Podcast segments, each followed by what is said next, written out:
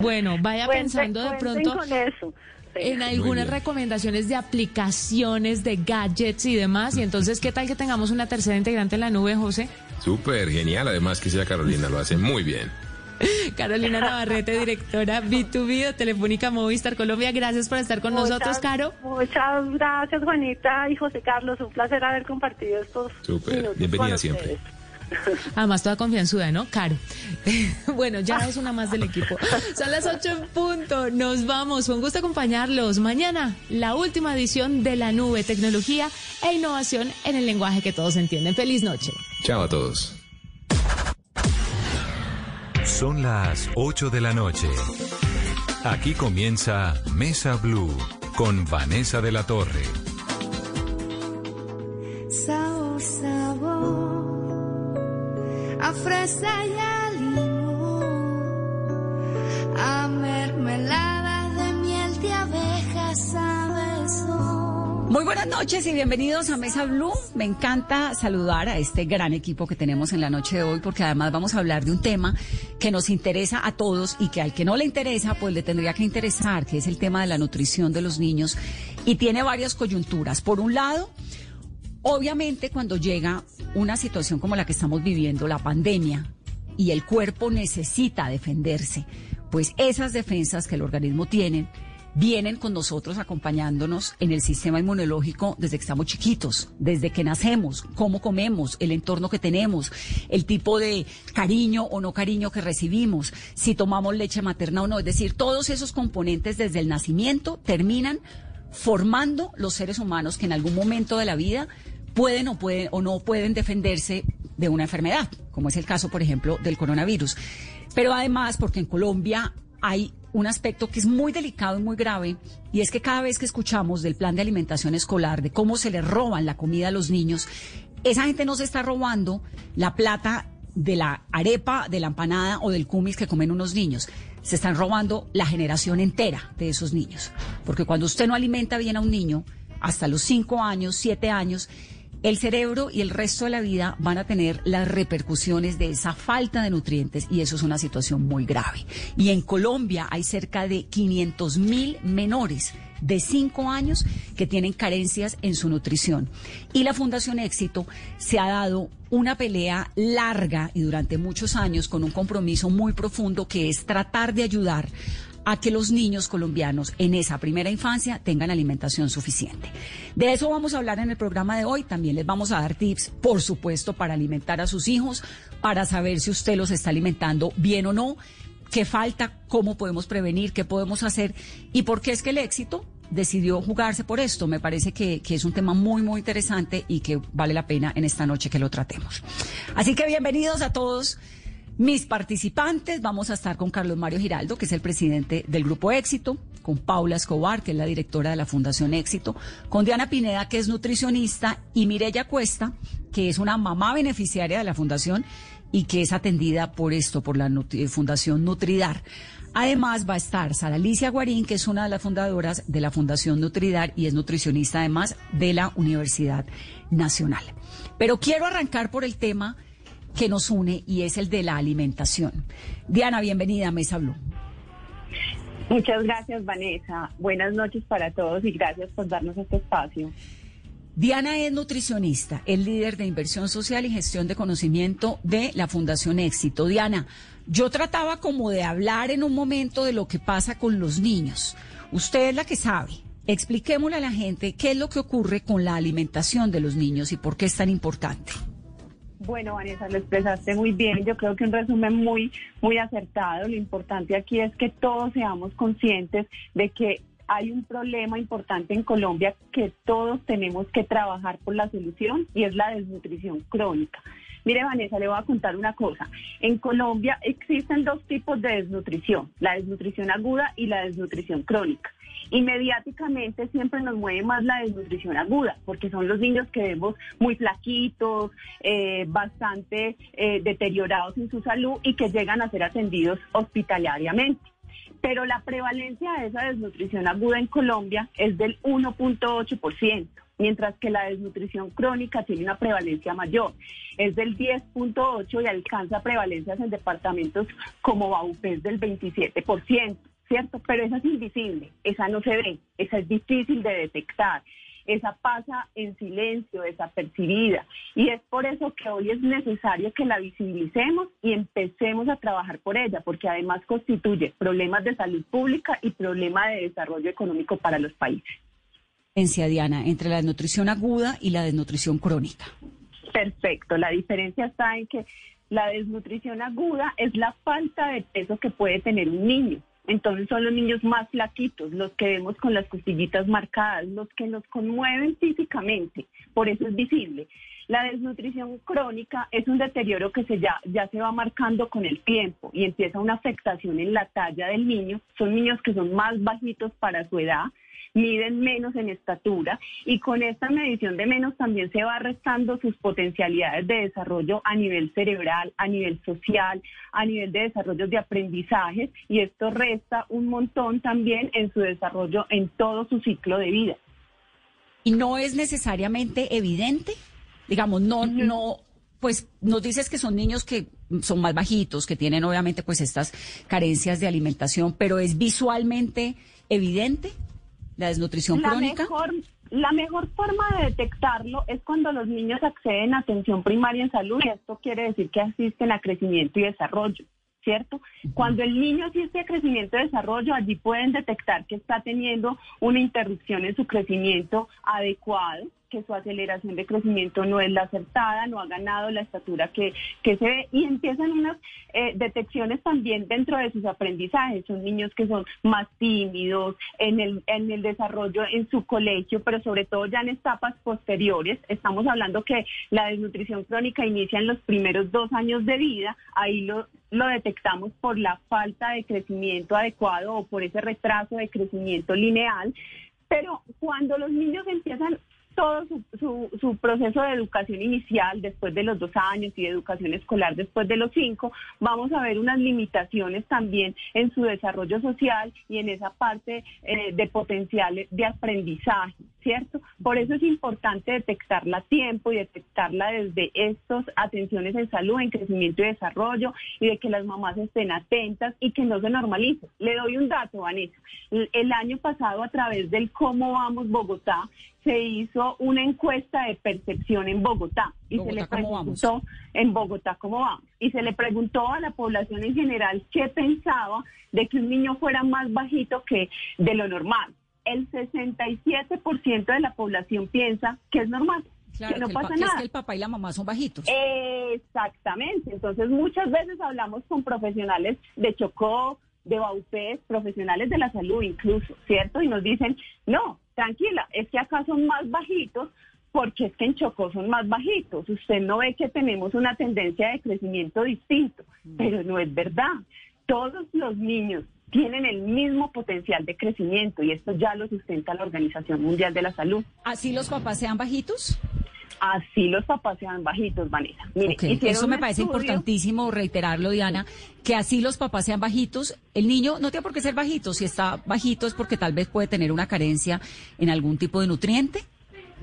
Así es, mire, hicieron un estudio desde la Organización Mundial de la Salud en el año 2000 y lo que hicieron fue medir eh, niños de diferentes países, países con ingresos altos y países con ingresos medios y bajos.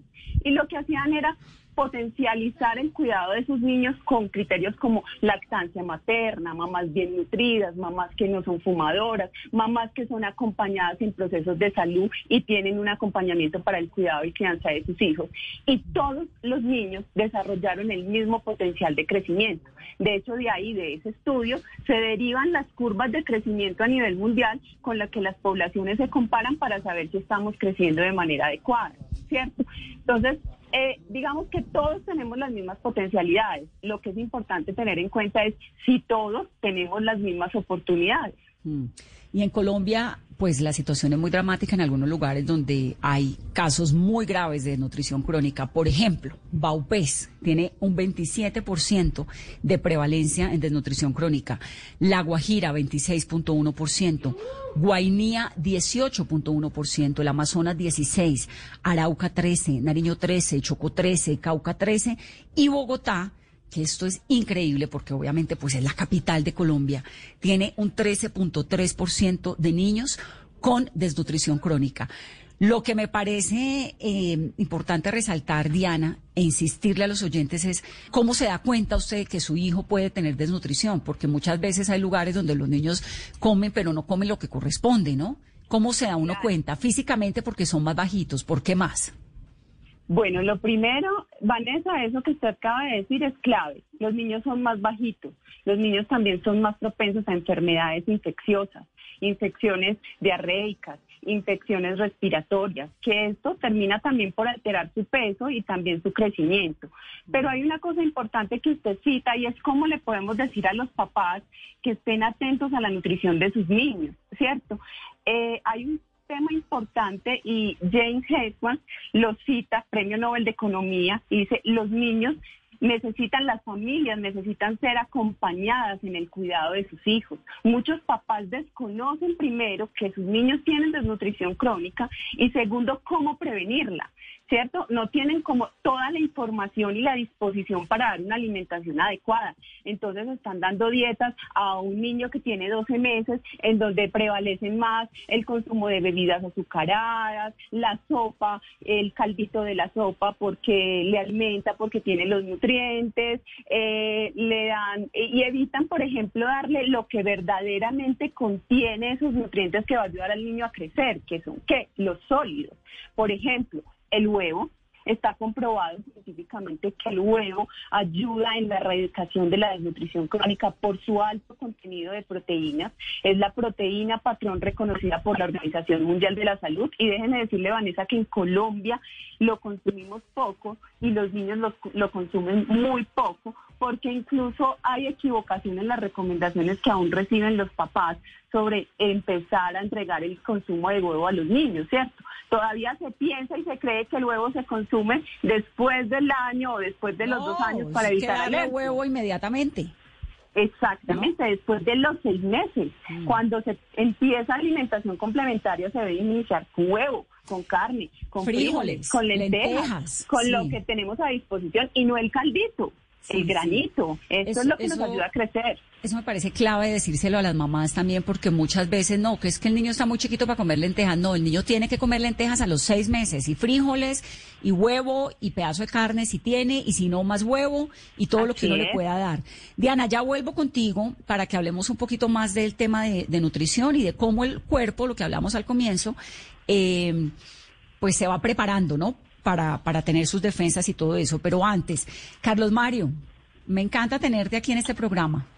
Vanessa, el placer es mío y sobre todo por este tema que nos mueve a nosotros y es un propósito superior que queremos contagiarle al país. ¿Hace cuánto están haciendo esto desde la Fundación Éxito, este proyecto? Hace muchos años, hace más de 20 años. Don Gustavo Toro, el fundador del Éxito, se reunió con ese entonces con Gonzalo Restrepo, el presidente y dijeron, bueno, nosotros hacemos mucho beneficio en el país, pero ¿por qué no focalizamos todos los recursos en un tema? En un tema que tenga altísimo impacto para Colombia. Y después de estudiar los distintos temas, encontraron que la nutrición de la primera infancia era el tema de mayor impacto. Y mire, le cuento. Uno, es el más rentable desde el punto de vista social, económico y ético, si lo queremos llamar. Eso significa que cualquier peso que tú pones en los primeros mil días de una persona, y los primeros mil días empiezan desde el embarazo, nueve meses del embarazo y dos años de vida. Cuando tú llegas allí, es el peso mejor invertido en un ser humano. ¿Por qué?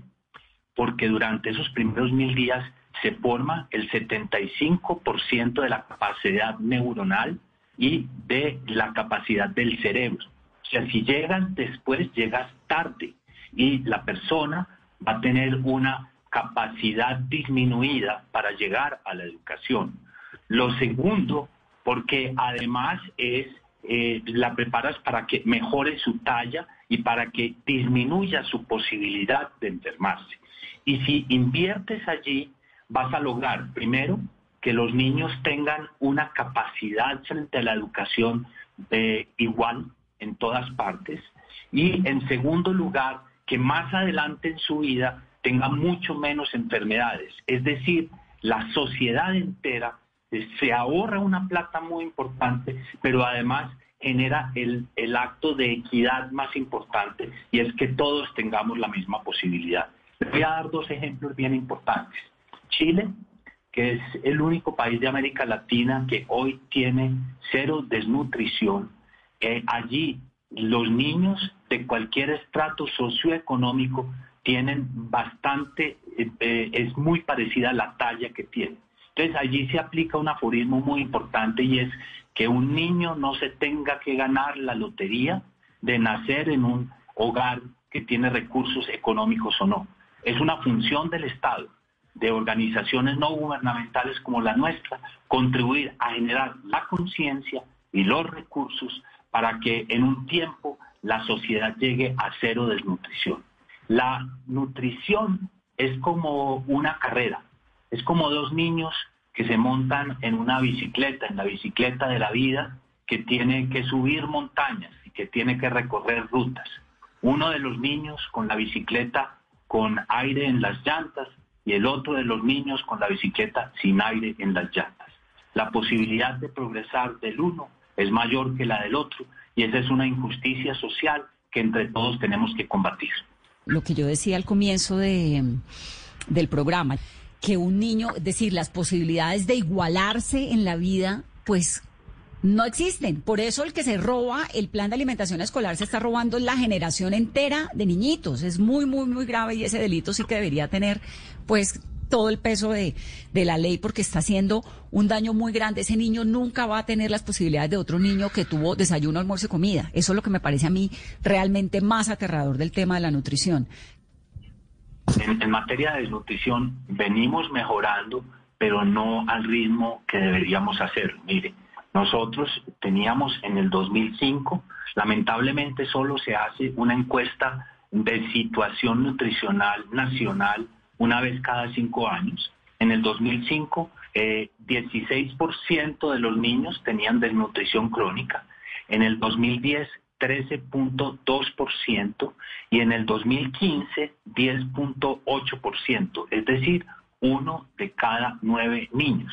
Eh, cuando uno dice uno de cada nueve niños, eh, como ustedes decían al principio, estos son casi 500 mil niños. Es decir, como si una ciudad como Villavicencio, que tiene 502 mil habitantes, estuviera toda ocupada por niños desnutridos o una ciudad como Ibagué que tiene 501 mil habitantes, o una ciudad como Santa Marta que tiene 490 mil habitantes, o Valledupar que tiene 470 mil habitantes. Es una verdadera tragedia, pero es también una oportunidad social de mejorar en este campo. Y yo quiero decir que, por supuesto, la Fundación Éxito ayuda. Nosotros anualmente contribuimos con cerca de 20 mil millones de pesos entre las boticas de nuestros clientes, el reciclaje del material de cartón de la compañía y las donativos de nuestros proveedores, de nosotros los empleados y de la compañía, eh, se recogen 20 mil millones de pesos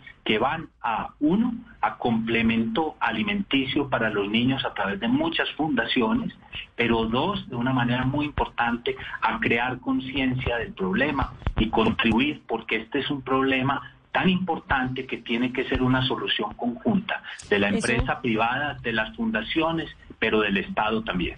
Eso te quería preguntar porque estabas hablando hace un momento de Chile, de cómo Chile, el Estado chileno se había comprometido de esta forma tan pues tan determinante a cambiar con la a, a transformar la desnutrición crónica. ¿El Estado colombiano qué tan comprometido está? Mire, yo, creo que el Estado colombiano está muy comprometido. Eh, por primera vez en un plan de desarrollo económico y social se incluye la desnutrición como un indicador fundamental. eh, con el liderazgo del presidente, pero especialmente también de la primera dama, María Juliana Ruiz, se ha metido eh, esto en el centro de su agenda y se ha puesto un objetivo, y es que al 2022 la desnutrición crónica haya bajado al 8%. Y quiero decir algo bien importante. Cuando, cuando se declara la pandemia y comenzamos a finales de marzo, eh, la primera decisión fue mandar a todos los niños que estaban en los hogares para sus casas.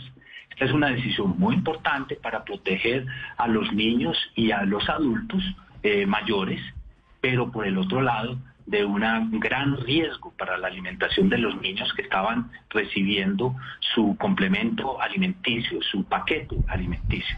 Creo que el bienestar familiar hay que destacar eh, la tarea tan impresionante que ha hecho durante la pandemia ha logrado llegar con más de 7 millones de complementos nutricionales a los hogares de los niños directamente a través de todos sus aliados que permiten distribuirlo hasta la casa, porque una cosa es entregarlo en los hogares y otra cosa es llegar directamente hasta las casas.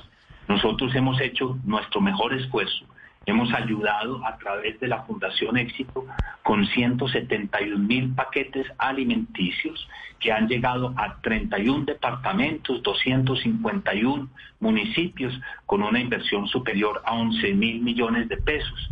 Eh, teníamos la claridad de que nunca como en este momento era más urgente ese complemento nutricional altamente poderoso en proteínas y hemos llegado a lugares tan eh, llamémoslo necesitados como Chocó y Amazonas, aunque allá no tenemos almacenes, pero, pero son parte, parte de Colombia. Pero yo sí quiero destacar el compromiso de la primera dama en todo esto y segundo, el compromiso tan, tan importante del bienestar familiar.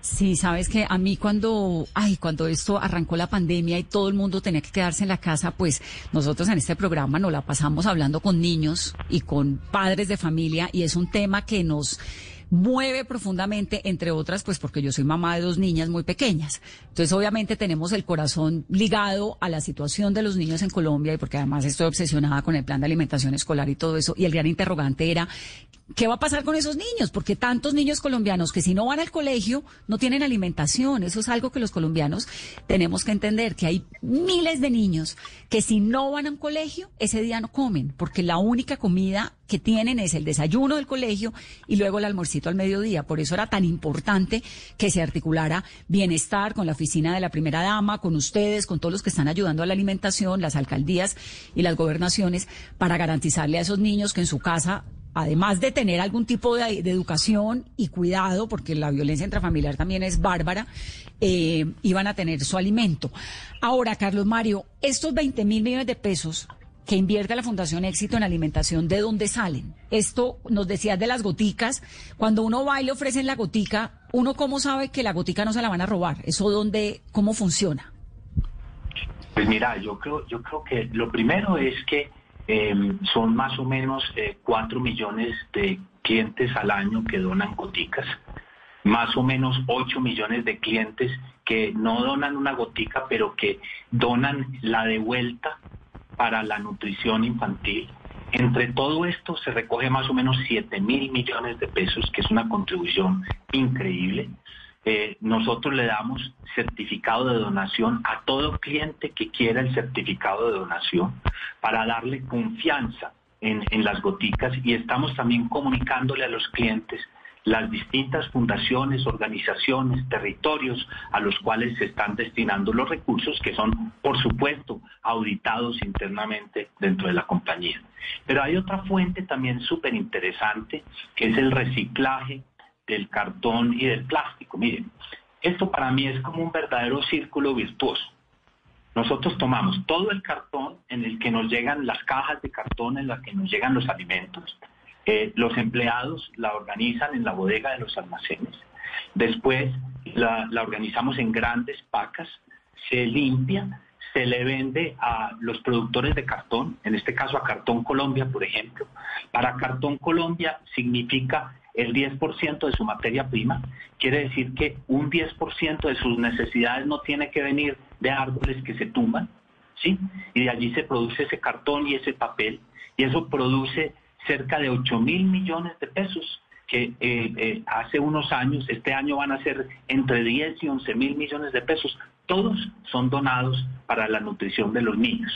Y lo otro son nuestros proveedores, proveedores eh, muy importantes de la compañía que hacen campañas en las cuales los clientes por comprar un producto, algún dinero de ese producto también va para la nutrición de los niños. Y fuera de eso los empleados, porque uno tiene que empezar por el ejemplo, por la coherencia. Si uno no hace lo que dice y dice lo que piensa, pues eh, no tiene ninguna autoridad. Entonces nosotros, eh, los empleados, donamos un día de salario al año para la nutrición infantil y en este caso, por ejemplo, de la pandemia, se hizo también una campaña adicional para hacer donación. Y este año una cosa muy linda, y es que empezamos a recibir todo tipo de llamadas de colombianos en el exterior y de contactos a través de la página web interesados en donar también para la nutrición de los niños. Entonces este año también una recolección adicional de recursos de colombianos en el exterior que querían ayudar a su país. Eso está genial. Eh, insistir un poco en lo de las goticas, porque cuando uno le piden que quiere hacer una donación, que quiere las goticas, que no sé qué, la gente dice, no, esa plata se va a perder. Entonces, me parece importante resaltarle, porque las goticas son desde mil pesos, ¿no? lo que te sobra del mercado, que muchas veces son 86 pesos. Y eso va sumando, sumando, sumando. Lo llamamos goticas de nutrición, yo diría que es goticas de amor también, porque es la manera como uno puede ayudar. Muchas personas en esta pandemia nos han dicho, mire, esto es un tema terrible, pero nosotros cómo podemos ayudar. Y entonces eh, nosotros le decíamos, mire, donando goticas para los niños, donando mercados sociales sin margen para la compañía, para la gente que necesita comer y que no está pudiendo eh, alimentarse. Es que es muy importante entender que uno de los grandes eh, objetivos de desarrollo sostenible del mundo, declarado por el mundo, por las Naciones Unidas, el objetivo número dos es hambre cero. Y la nutrición infantil es parte fundamental del cumplimiento de ese objetivo de, la humanidad y nosotros somos parte de ese propósito. Es que le cambia a uno inmediatamente la vida y el proyecto a un montón de niños. Eso me parece que es importantísimo y sobre todo ahora entenderlo en esta brecha educativa en la que estamos, porque indudablemente pues la pandemia va a marcar una división entre los niños que tienen computador y los que no tienen computador. Entonces, ya que ahí arranca una brecha educativa muy dura que el gobierno también está tratando de suplir y de llevar educación a los lugares, pues hay que, si uno puede ayudar con la nutrición, toca hacerlo. Paula Escobar es la directora de la Fundación Éxito. Ellos están haciendo una campaña que se llama Crónica, la ciudad de la desventaja, que es para esto, para tratar de entender la desnutrición crónica y para conocer desde diferentes sectores cómo funciona y qué es. Paula, bienvenida. Muchas gracias, Vanessa, y muy buenas noches para todos.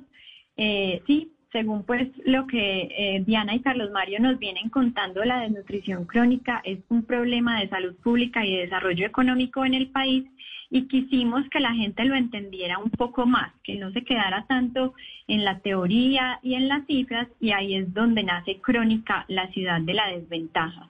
Esta campaña también nace de un hipotético y es qué pasaría si las personas y los niños que han sido impactados por la desnutrición crónica vivieran en una misma ciudad y aquí es donde entonces eh, nace crónica como esa ciudad en donde vamos conociendo capítulo a capítulo cómo están sus barrios, quiénes habitan esta ciudad y sobre todo cómo podemos salir de ella. Crónica entonces se basa en una serie web tiene cinco capítulos. El primero de ellos es un poco para explicar qué es esa ciudad, por qué existe, quiénes viven ahí, eh, cuáles son sus habitantes, pero también cuáles son sus héroes. Y a partir de ahí, capítulo a capítulo, vamos conociendo entonces diferentes temáticas que están relacionadas con la desnutrición crónica. En el segundo capítulo hablamos mucho de lactancia materna, porque en la Fundación Éxito creemos que la lactancia materna es uno de los principales antídotos o la vacuna más importante que podemos tener en contra de la desnutrición crónica. En el tercer capítulo eh, vamos enseñándole a los papás sobre la adecuada alimentación al inicio de la vida, que deben comer los niños en estos primeros mil días de vida. En el cuarto capítulo hablamos de un tema muy bonito que es el cuidado y la crianza porque sabemos que la nutrición no solo es fundamental recibirla para el cuerpo, sino también para el alma. Entonces, cómo los papás eh, juegan con los niños, les van leyendo y formando así un vínculo que permite entonces nutrir esa alma. Y posteriormente, el último capítulo tiene también un sentido y es demostrar los efectos que tiene el acceso eh, al agua potable para prevenir y erradicar la desnutrición crónica. La serie está disponible en el canal de YouTube de la Fundación Éxito, pero también tiene un sitio especial que es www.laciudaddeladesventaja.com. Ahí están alojados los cinco capítulos, pero también mucha información de la ciudad, de la desnutrición crónica y también cómo cada uno de nosotros desde su rol puede poner un granito de arena para que este problema se solucione. Permítanme hacer una pausa, vamos rápidamente para comerciales. Y estamos hablando sobre la importancia de la alimentación de los 0 a los 5 años. Volvemos en breve.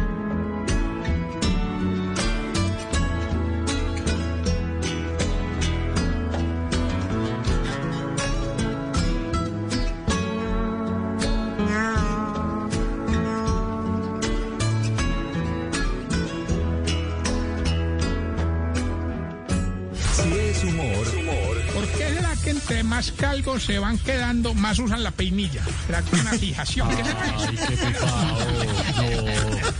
qué horror. Si es opinión, el actual procurador Fernando Carrillo fue ministro, embajador y ocupó un altísimo cargo en el gobierno del presidente Juan Manuel Santos. Y mire usted que lo hizo muy bien. Yo creo que a las personas hay que dejarles la oportunidad de ejercer su cargo. Luego, con la doctora Margarita Cabello, lo que tenemos que entender es que hay que darle un compás de espera para que pueda, por medio de sus acciones, demostrar si lo está haciendo de manera independiente, si nombró a su alrededor gente calificada y no politiquera para que pueda ejercer su cargo. Voz Populi. Barbarito, ¿y cómo, va todo allá en la isla? ¿También ya se inició la nueva normalidad, Barbarito? Bueno, serio, nada, bueno, los cubanos no sabemos qué significa la palabra. ¿No, ¿No saben qué significa la palabra normalidad? No, no, muchachos, no sabemos qué significa nueva. ¡No! De lunes a viernes desde las 4 de la tarde. Si es opinión y humor, está en Blue Radio, la nueva alternativa.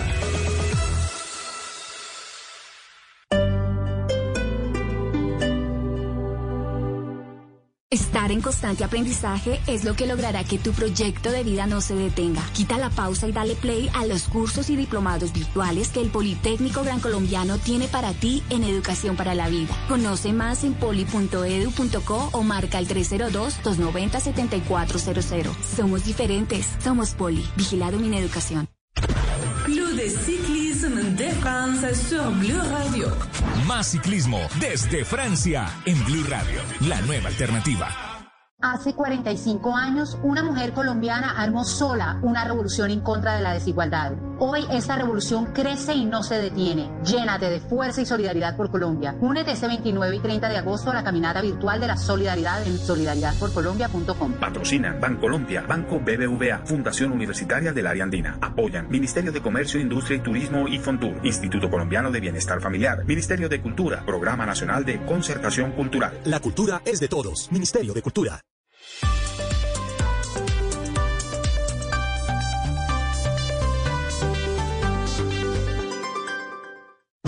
Tenemos un reto, algo que nos impulsa, eso que nos hace levantar de la cama todos los días, un sueño que nos lleva al límite y nada más importa.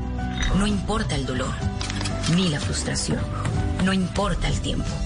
Un reto que es a la vez nuestro combustible y nuestra obsesión. Porque nada se consigue de la noche a la mañana. Este es mi reto. ¿Cuál es el tuyo? Pasta Sonia, sabor y energía que te hacen mejor. Trabajamos pensando en usted. Estás escuchando Blue Radio. Aprovecha este espacio para descubrir nuevas pasiones. ¿Sabes tocar algún instrumento? ¿Te gusta pintar? ¿Cocinar? Es tiempo de cuidarnos y querernos. Banco Popular. Siempre se puede. Conoce la nueva tarjeta de crédito Zafiro del Banco Popular. Diseñada para agradecerle a nuestros profesores por todo lo que nos han enseñado. Con descuentos en todas las compras en establecimientos relacionados con educación. Seis meses gratis de cuota de manejo y mucho más. Solicita ya tu tarjeta de crédito Zafiro en nuestras oficinas y disfruta todo lo que tenemos para ti. Hoy se puede, siempre se puede. Banco Popular. Somos Grupo Aval. Vigilado Superintendencia Financiera de Colombia. Hoy en Blue Radio. Amigos de Blue Radio, yo soy Frank el Flaco, comediante de Medellín y conformo el famosísimo grupo Monólogo sin propina. Bueno, sí, famoso solo en Medellín, pero algo es algo. Y los quiero invitar esta noche a las 10 en Bla Bla Blue, porque estaré con todos ustedes en el novedoso formato de comedia a domicilio. Y ya que no hay vuelos para ir a Bogotá, pues Bla Bla Blue me invita. Llamen a la familia, la sientan en la sala de la casa porque esta noche el show corre por mi cuenta. Ya saben, desde las 10 de la noche aquí en Bla Bla Blue. Bla Bla Blue. Porque ahora te escuchamos en la radio. Blue Radio y bluradio.com. La nueva alternativa.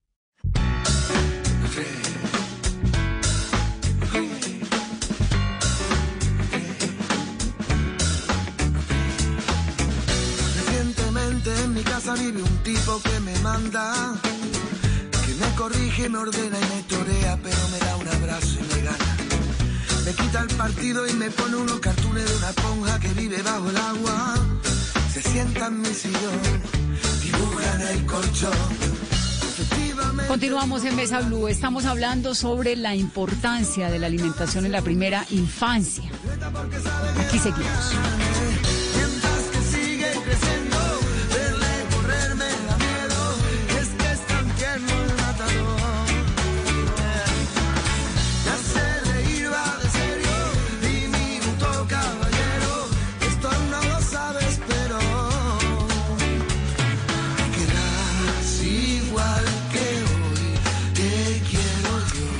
Yo. Mireya Cuesta lleva 24 meses, siendo dos años ya siendo parte de este programa de la Fundación Éxito. Es beneficiaria. Mireya, me encanta saludarla. Mm, Buenas noches, Vanessa. ¿Dónde está Mireya? Eh, ahorita me encuentro aquí en mi casa. ¿Y en dónde vive usted? ¿En qué ciudad? Yo vivo en Bogotá, Bogotá, Y- Potreritos. Bogotá. ¿Hijos? Tengo cuatro hijos. En la Fundación Éxito está mi hijo Derek Samael Lugo. ¿Cuántos años tienen sus cuatro hijos? Eh, tengo una niña de 11 años, un niño de 8 años, eh, una niña de 6 años y el bebé que tiene 2 años. Y el bebé que tiene dos años. ¿Y cómo entró? Me dice que tenía, que la niña de ocho años es quien está en la fundación, o son todos. No, solo el de 2 años. Ah, el Pero, bebé, pues, claro, claro, porque es, es primera infancia, el bebé de dos años. Sí, señora. Sí, señora. ¿Y cómo, cómo hizo para entrar a ese beneficio? Pues una amiga me dijo que, mm, que, en- o sea, que en la Fundación Éxito recibían niños que estuvieran bajos de peso o mamás en, en embarazo. Entonces, como yo en ese tiempo estaba bajita de peso, ella me dijo, pues pase allá a ver si de pronto, eh, o sea, corre el, el- corre el riesgo de ir y que de pronto la, la afilien. Y sí, fui, estaba la profesora Sara Guarín, eh, hablé con ella, me dijo, tráigame los documentos, se los llevé y califiqué. Pasé a formar parte de la Fundación Éxito. ¿Y usted cómo sabía que su hijo de golpe estaba bajo de peso? Porque usted estaba bajita de peso, me dice. Sí, señora. eh, pues ¿Pero usted la- estaba embarazada o usted ya, ya tenía estaba- el bebé? No, señora, yo estaba embarazada cuando entré a la fundación. ¿Cuántos meses? Tenía, iba a cumplir los cuatro meses. Y va a la fundación y dice, estoy embarazada, tengo un bebé, ¿y qué pasa ahí? Eh, pues eh, me recibieron los documentos y empecé a ser parte de, de la fundación. ¿Y qué compromisos tiene usted con la fundación? ¿Qué tiene que hacer? Eh, pues allá cumplir con los talleres. eh, eh, nos dejan unas tareitas que es, pues no solamente es como una obligación para cumplir con la fundación, sino que también nos está beneficiando a nosotras como mamás, a nuestros hijos. Y cumplimos pues con la mm, con las tareas y con los talleres, pero pues ahorita en esta pandemia eh, nos toca desde la casa cumplir Claro. con las tareas. ¿Y cuáles son esas tareas?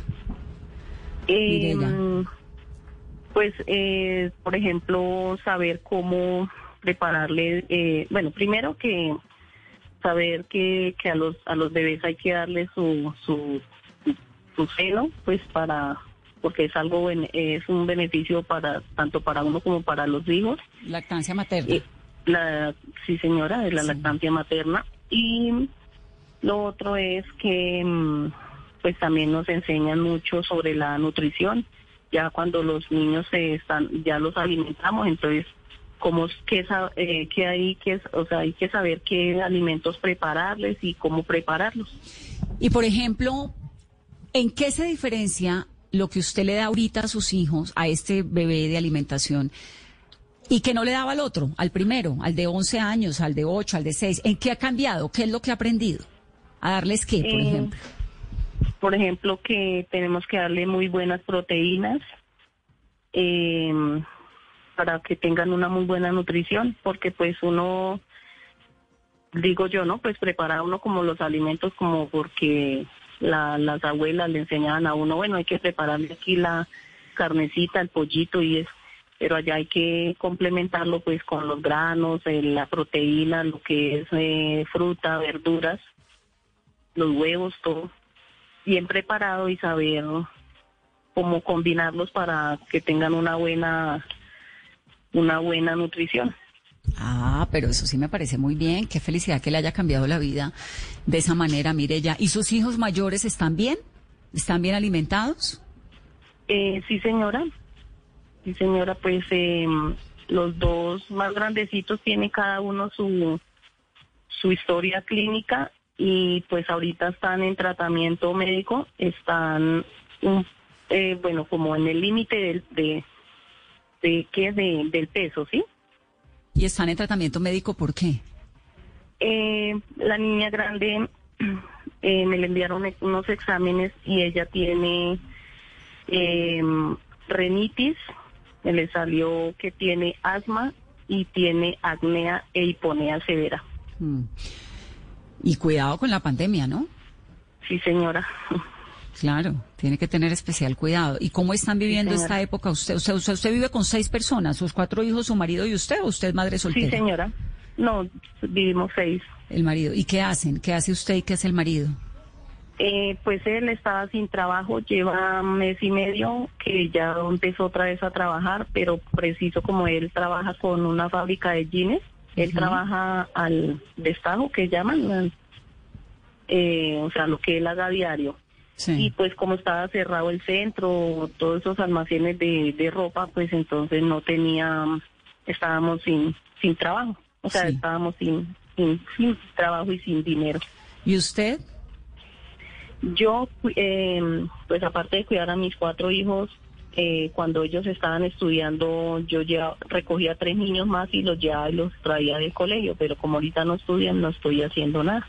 Claro, está ahí cuidando a los niños. Y entonces, Cuidándolos. ¿de qué está viviendo la familia ahora? En, estas, en esta pandemia, bueno, ya el marido poco a poco puede empezar a trabajar, pero llevamos seis meses encerrados, cinco. Hace dos meses de qué vivían, cómo compraban la comida, por ejemplo. Eh, pues eh, primero quiero darle gracias a la Fundación Éxito, pues porque yo soy beneficiaria de la Fundación Éxi- Éxito y pues ahí nos dan un bono y pues así como beneficia a mi hijo, que es el, el, el que está en el programa, también beneficia a mi familia eh, para poderle dar una mejor nutrición. Y mm, estoy contenta porque pues el bebé también estaba bajito de peso desde el embarazo y empezó a subir en- ya en el embarazo. Él nació y pues solo le daba pecho hasta los seis meses, ya después de que mm, le pude darle la, la alimentación complementaria, eh, empezó a ganar muy buen peso y está, gracias a Dios, está bien de peso. Había estado también enfermito, pero ya, gracias a Dios, está mejor. Bueno, pues doña Mirella, le mandamos un abrazo aquí muy grande desde Mesa Blue. Cuide a esos niños mucho porque esta pandemia todavía no ha terminado y seguramente podremos, ojalá, eh, volver a hablar y que usted nos cuente que salió adelante de este tiempo tan difícil. Nos alegra Bueno, saber que tiene ese apoyo, que tiene sus niños bien. Quisiera, mm, eh, bueno, agradecerle a la Fundación Éxito y animar a las personas que van al éxito a, a hacer sus mercados, que nos colaboren con, con las mm, con las boticas, sí señora, con las boticas de nutrición, porque pues así como me ha beneficiado a mí, ha beneficiado a muchísimas familias que hacen parte del programa. Muchas gracias por, eh, por todo lo que nos han colaborado, porque aparte de que nos han colaborado pues con un bono, también tienen unas grandes profesionales en el en la fundación que cuando estamos pues bajas de ánimo pues por tantos por esa pandemia, por tantos de pronto problemas que se nos presentan, ellas nos han colaborado mucho también y pues muchas gracias a la Fundación Éxito por este esta colaboración tan grande que nos dan. Un abrazo, doña Mirella, gracias. Bueno, muchas gracias, Vanessa. Hasta luego. Hasta luego. Sara Alicia Guarín es una de las fundadoras de la Fundación Nutridar y es nutricionista también de la Universidad Nacional y pues está en este gran proyecto con la Fundación Éxito. Sara Alicia, eh, ¿cómo es el proyecto? Digamos, una señora como Mirella llega a la Fundación y ¿qué? ¿Por qué ella puede entrar y otras no? ¿O cuál es el protocolo? ¿Cómo funciona? ¿Cómo están? Eh, muchas gracias por su atención. Eh, nosotros lo que normalmente hacemos es que venimos del voz a voz. Nosotros no necesitamos ni siquiera publicar cartelera ni avisar que estamos ofreciendo un servicio, sino que ellas justamente se empiezan a referenciar eh, algunas veces las mismas eh, mamitas gestantes eh, se van contando en los controles prenatales, incluso en las hospitalizaciones que a veces tienen, que hay una organización que presta ayuda pues a la primera infancia. Ellas llegan, nos traen los documentos, actualmente por pandemia los están mandando vía correo electrónico. Nosotros evaluamos el estado en que se encuentra esa familia a través de los documentos. Antiguamente la citábamos, les hacíamos de una vez la valoración de peso y talla de la mamá o del bebé candidato pues para ingresar al programa y si se presentaba riesgo, eh, de uno de nosotros lo íbamos ingresando a una lista de espera. Nuestra lista de espera, ¿qué contempla?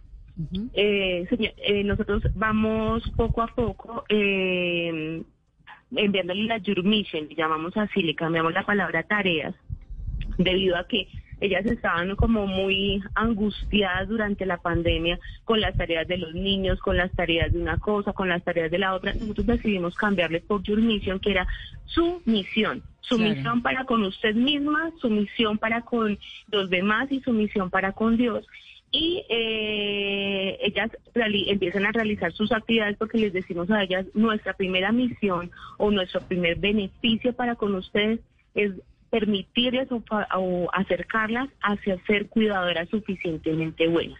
Entonces hablamos de temas de salud, de nutrición, de primeros auxilios, de cuidado del bebé en casa, de temas emocionales, de cómo fortalecer a esa mamá en su autocuidado, en su autoestima, que eso se va a reflejar automáticamente en los niños y eh, también se va a reflejar en el estado nutricional. Consideramos que el tema emocional es muy importante eh, pues para el tema eh, de nutrición, no solamente tener los alimentos disponibles, sino también pues nosotros estar alegres y pues tener unas condiciones de vida pues dignas. Ahora, ¿cómo garantizan, cómo garantizan, Sara Alicia, por ejemplo, hay muchas, pues hay regiones en Colombia donde las sociedades, por un asunto cultural, eh, la, prioridad de la alimentación es al adulto mayor, al padre mayor. Por ejemplo, esto ocurre en algunas comunidades indígenas, Guayú en la Guajira. Y el último de las labones es el niño.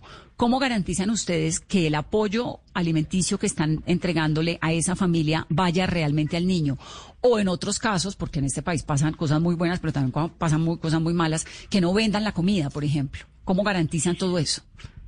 Pues Vanessa, eh, Antiguamente, antes de existir la pandemia, pues a través de los talleres, de la sensibilización, el tema emocional me acompaña una trabajadora social maravillosa, Emilce Ibarra, y una psicóloga que además es voluntaria, Janet Preciado, hermosas, y ellas nos ayudan evidentemente a hacer juiciosamente como esa sensibilización a las familias. Cuando yo estoy hablando del autocuidado, del amor, de de ese tema eh, emocional, favorecemos que las familias realmente puedan priorizar a los niños que son quienes más lo necesitan.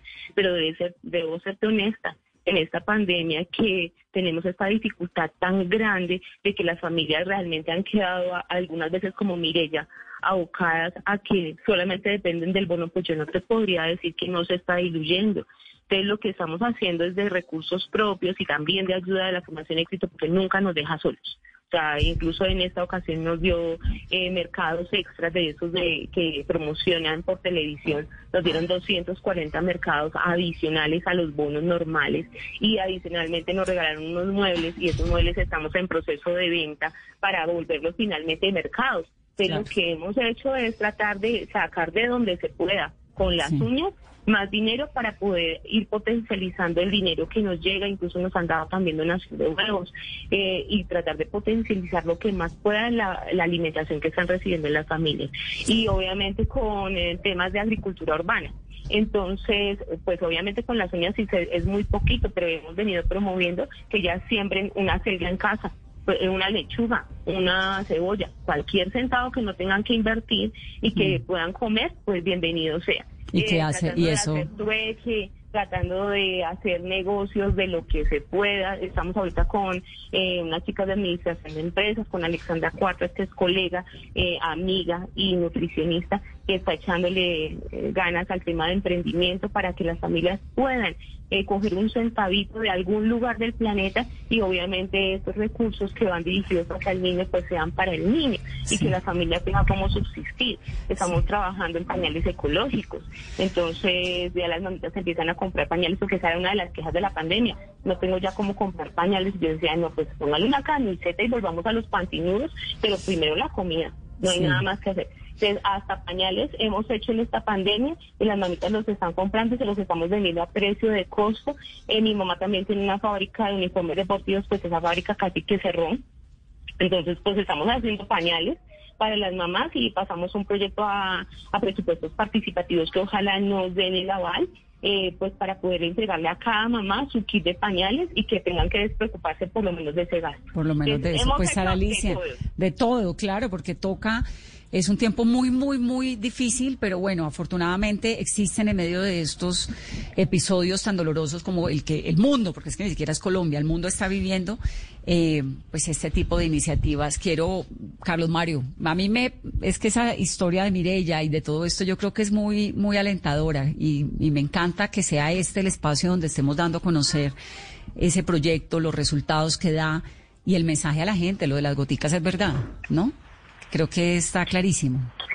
Sí, sí, yo, yo quería decir una cosa que tal vez no hemos mencionado y es la importancia de la lactancia materna. Sí. Es el acto de amor que más alimenta y es un acto de amor que pueden hacer todas las mamás. Lamentablemente en Colombia el promedio de lactancia materna es 1.8 meses y menos del 40% de las mamás hacen lactancia exclusiva. Hay un problema de ignorancia a veces y a veces de cuidado de la belleza, que es, muy lamentable porque se priva al niño también de, de, ese acto de amor tan importante. Se recomienda que durante los primeros seis meses haya lactancia materna exclusiva y luego complementaria. Y eso de verdad que aporta esos nutrientes que el niño necesita. Acabamos de hacer la lactatón, que fue una cosa espectacular. Y fue una, una campaña en donde las madres todas salían a, a- a lactar en, en público. Y, Es que yo creo que vez- eso es lo que tiene lo, lo que tiene la lactatón de bonito. Yo fui ma- mamá que lactó un montón y doné leche. Le donaba a, la- mi mejor amiga que no pudo lactar y donaba un banco de leche porque tenía un montón de leche con mi primera hija. Con la segunda no porque tuve problemas.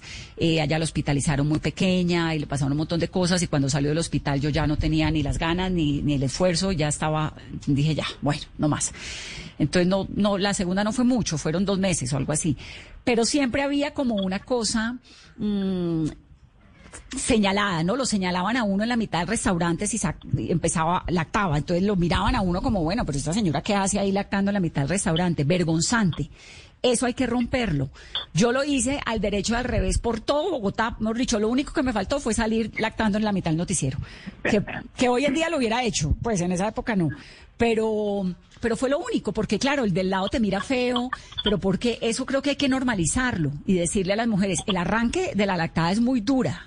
Eh, para las mujeres es difícil, Carlos Mario, porque físicamente es duro, a uno le duele todo el amor. Bueno, eso tiene todas las dificultades que tú quieras, pero una vez arranca, tres, cuatro días, es una hermosura y es una conexión deliciosa con los bebés. La que no quiera lactar, pues que no lacte también, pero hay que tener en cuenta los beneficios que tiene, ¿no? Que son infinitos, de verdad. Yo creo que es muy importante la educación.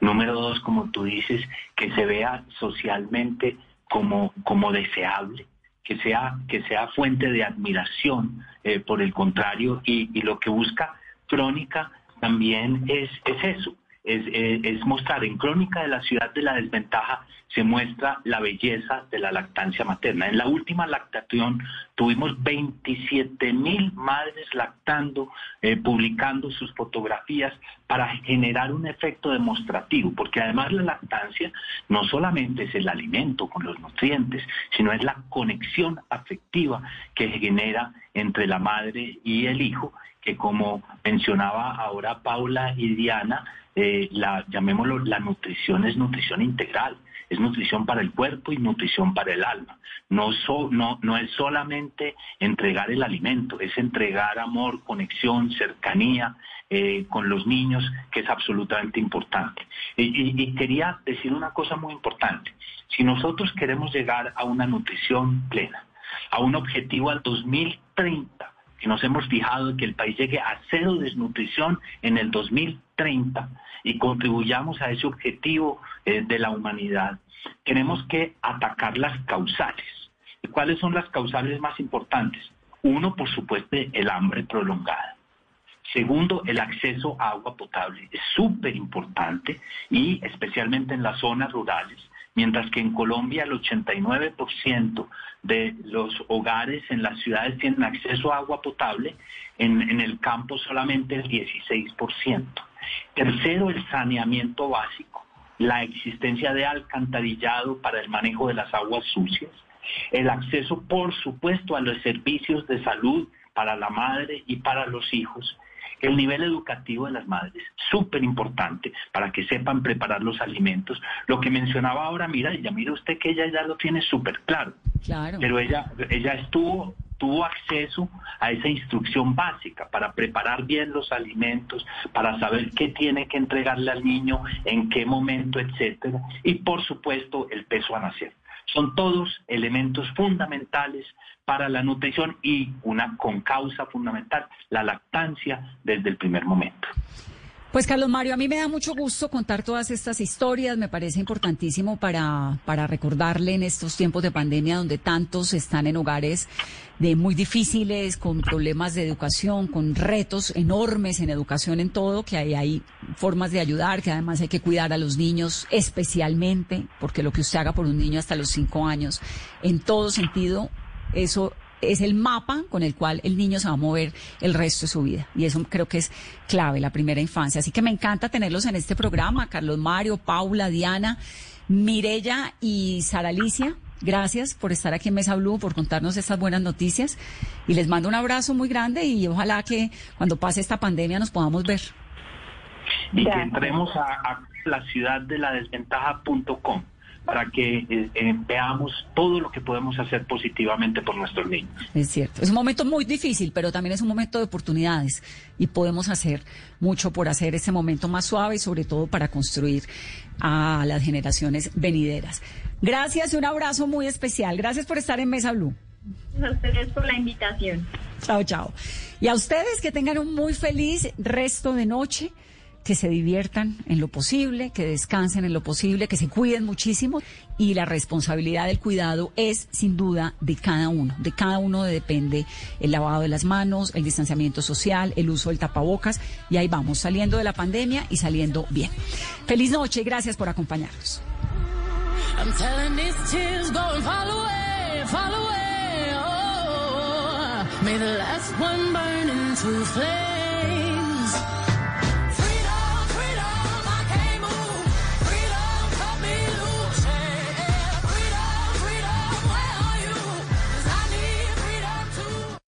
Esta noche en Bla Bla Blue. Hola, hola, ¿cómo están? Por acá les habla María Macaulan de Bla Bla Blue y te quiero hacer una invitación muy especial a que te conectes con nosotros esta noche porque te tengo un 2 por 1 A las 10 en Comedia a Domicilio estará desde Medellín Frank el Flaco Martínez. Luego de soltar unas buenas risas a las 11 como es jueves de TVT, vamos a recordar la lonchera El Mecato, todas esas chucherías de tienda que hicieron parte de nuestra niñez. Y lo haremos con el periodista Carl Troller. Después de medianoche, ya ustedes lo saben, aquí abrimos nuestras líneas telefónicas porque en este talk show hablamos de todo y hablamos todos. Así que alístense y ya saben, los espero a las 10. Bla bla blue, porque ahora te escuchamos en la radio.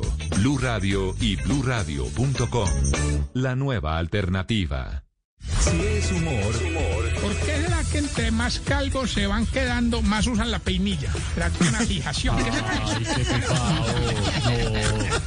Qué horror. Si es opinión, el actual procurador Fernando Carrillo fue ministro, embajador y ocupó un altísimo cargo en el gobierno del presidente Juan Manuel Santos. Y mire usted que lo hizo muy bien. Yo creo que a las personas hay que dejarles la oportunidad de ejercer su cargo. Luego, con la doctora Margarita Cabello, lo que tenemos que entender es que hay que darle un compás de espera para que pueda, por medio de sus acciones, demostrar si lo está haciendo de manera independiente, si nombró a su alrededor gente calificada y no politiquera para que pueda ejercer su cargo. Voz Populi. Eh, Barbarito, ¿y cómo, cómo va todo allá en la isla? También ya se inició la nueva normalidad, Barbarito. Bueno, en serio, nada, bueno, los cubanos no sabemos qué significa la palabra. ¿No, ¿No saben qué significa la palabra normalidad? No, no, muchachos, no sabemos qué significa nueva. No. De lunes a viernes desde las 4 de la tarde. Si es opinión y humor, está en Blue Radio, la nueva alternativa. Esta es Blue Radio. En Bogotá, 89.9 FM. En Medellín, 97.9 FM. En Cali, 91.5 FM. En Barranquilla, 100.1 FM. En Cartagena, 1090 AM. En Bucaramanga, 960 AM. En Pereira y el norte del Valle, 89.2 FM. En Tunja, 103.1 FM. En Villavicencio, 96.3 FM. En Armenia, 89.2 FM. En Norte de Santander, 97.7 FM. En Neiva, 103.1 FM. Y en Córdoba, 96.0 FM. También en bluradio.com. En Facebook, Blue Radio Colombia. A través de Twitter en arroba Blue Co. Y en la señal de TDT.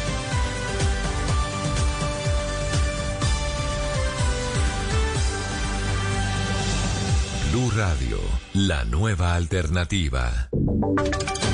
Estrena un Chevrolet con tasas desde el 0,69%, bonos de descuento y además se parte de nuestro club VIP con beneficios para ti y tu nuevo vehículo. Solo en Estarniza estrena hoy con cero pesos por 18 meses y además lleva la experiencia Mercedes-Benz hasta tu hogar con Google Home. Aplican términos y condiciones. En Facebook, Blue Radio Colombia. A través de Twitter en arroba Blue Radio Co. Y en la señal de TDT.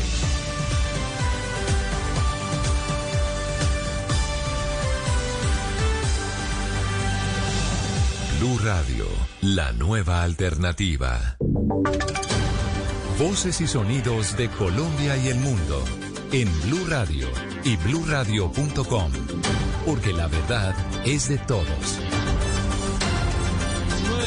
9 de la noche, un minuto, las noticias en Blue Radio. Mucha atención que el presidente Iván Duque firmó una directiva que ordena el regreso gradual del trabajo presencial a las entidades públicas. Sin embargo, no se puede superar el 30% de los trabajadores en el lugar de trabajo. La información, los detalles con María Camila Roa.